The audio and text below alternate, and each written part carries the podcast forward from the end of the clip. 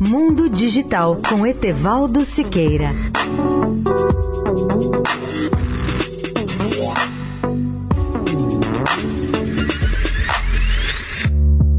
Olá, amigos da Eldorado. Cientistas do laboratório de Berkeley descobriram um método de produzir hidrogênio para células de combustível através de um processo de fotossíntese artificial que separa a água em hidrogênio e oxigênio, conforme relatado pelo site internacional Engadget. Para fazer isso, a equipe criou um dispositivo de fotossíntese artificial chamado célula fotoelétrico-química e híbrida voltaica HPEV, que transforma a luz solar e a água em dois tipos de energia: de um lado o hidrogênio, de outro lado a eletricidade. Os dispositivos fotossintéticos artificiais existentes só podem usar pequenas porcentagens de luz solar que os atinge. Gideon Segev, que é o principal autor do estudo, explica: é como dirigir um carro na primeira marcha. É uma energia que você poderia colher, mas como o silício não atua em seu ponto de potência máximo, a maioria dos elétrons acenados em silício não tem para onde ir. Então eles perdem a sua energia antes de ser usado para fazer um trabalho útil.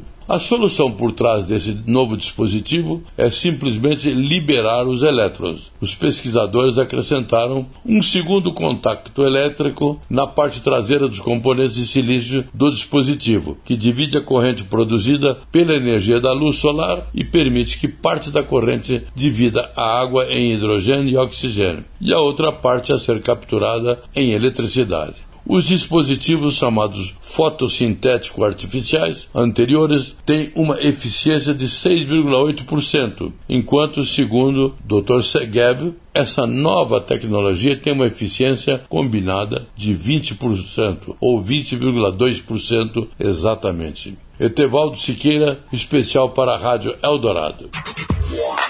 Mundo Digital com Etevaldo Siqueira.